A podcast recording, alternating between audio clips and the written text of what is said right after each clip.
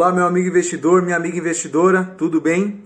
Oswaldo Meirelles aqui, passando com as principais notícias que impactaram os mercados no dia de hoje. Bom, hoje a bolsa fechou um pouco acima de 2% aí positivo, um pouco acima aí de 80 mil pontos. É, destaque aí para as ações de varejistas. Então a gente viu aí que Magazine Luiza subiu forte, é, lojas Renner, Arezo, é, e a que mais subiu foi a B2W, subindo ali alguma coisa perto de 16% depois que os dados aí de vendas é, é, no, é, online, né, do varejo online, é, tiveram uma forte alta aí nos últimos, é, nas últimas semanas e últimos último mês também, obviamente porque é, ninguém sai de casa e os shoppings estão todos fechados, né? Então isso está trazendo um pouco mais de calma aí para os mercados, mostrando que realmente a economia ela está desacelerando, ela vai ter o efeito, mas algumas empresas ainda vão conseguir se beneficiar e surfar aí bons momentos nesse, momento, é, nesse, nesse cenário atual que a gente está passando. Um destaque também para a Europa, né, que está já é, estudando aí formas de reabrir a economia. Na Alemanha já foi reaberta as escolas, então realmente o mundo está começando a normalizar. Claro, é, é, a gente não sabe ainda se, se, as coisas do Covid vão piorar, eu sempre reforço isso aqui. É, aqui a gente sempre faz as análises olhando para o lado econômico. Então, os Estados Unidos também já mostrando aí é, novamente que a partir de, de 1 de maio pode ser que já comece a reabrir aí na, em, em, tranches, né, em fases, a economia é, norte-americana. E aqui no Brasil também a gente teve a divulgação de, um, de uma estrutura, aí, de um plano é, mostrando que a partir de 11 de maio a gente pode sim é, começar já a, pode ser possível, né, começar a reabrir alguma, alguns comércios gradativamente. A gente vai vendo essas movimentações. Então isso está trazendo um pouco mais de alívio para os mercados e fazendo com que os ativos aí tenham é, é, uma correção aí é, frente à forte queda aí no mês de março é, e até começo de abril aí que a gente teve. Falando também de fato muito relevante ao petróleo ainda, o petróleo ele chegou a ser negociado, a gente comentou aqui é, na segunda-feira, patamares negativos pela primeira vez na história. Então isso é uma coisa assim que é, nunca chegou a, a se imaginar, a pessoa pagando é, é, outras, outras para poder é, guardar o petróleo, porque não tem onde estocar, ninguém mais tem onde estocar, né?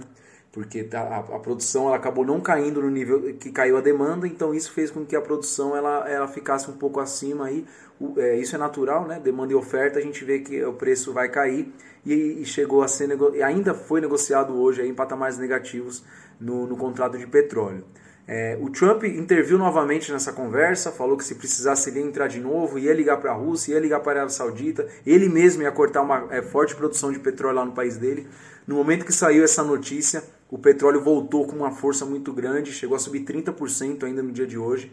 É, então isso mostra que ainda vai ter muita volatilidade é, nesse mercado mas pelo menos aí com a intervenção aí é, que o Trump está fazendo, é, tentando acalmar um pouco, está trazendo aí um pouco de, de confiança é, para os níveis de, de, de, produtores aí, é, de, de, petróleo, principalmente.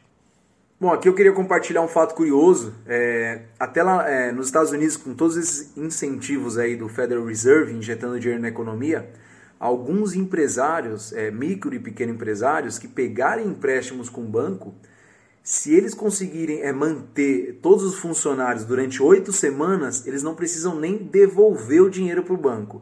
É claro, se eles devolverem melhor, isso vai muito da questão de, de, de cada segmento e, e, se o cara vai conseguir performar é, logo após aí, é, voltar às atividades. É, claro, a economia de lá é bem diferente daqui, a cultura de lá é bem diferente daqui, de muitos outros países do mundo.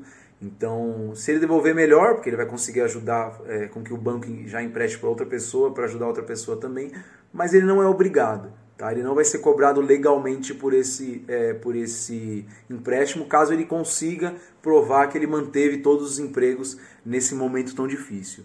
Então, só para vocês verem aí a, a questão da dimensão é, dessa crise que a gente está passando, é um momento realmente ímpar na história. A gente vê preço do petróleo negativo, a gente vê bolsa caindo quase 50% em um mês. Lá fora não foi diferente, caiu muito forte, maior, maiores quedas aí de, de, desde os anos 80.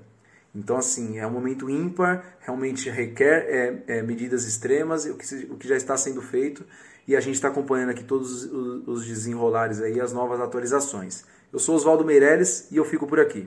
Essa foi mais uma edição do Bank News, o Jornal do Bancário. Se esse vídeo e os nossos conteúdos estão fazendo sentido para você e te ajudando, compartilhe com o pessoal da sua agência, ajude a gente a atingir mais pessoas para que consigamos construir um mercado melhor. Nos comentários, seja no Spotify, Google Cast ou no YouTube, vocês vão ver as nossas redes sociais. Sigam Você Bancário, mandem suas perguntas e em breve vocês verão a revolução que faremos na sua carreira. Um grande abraço e uma excelente semana de negócios.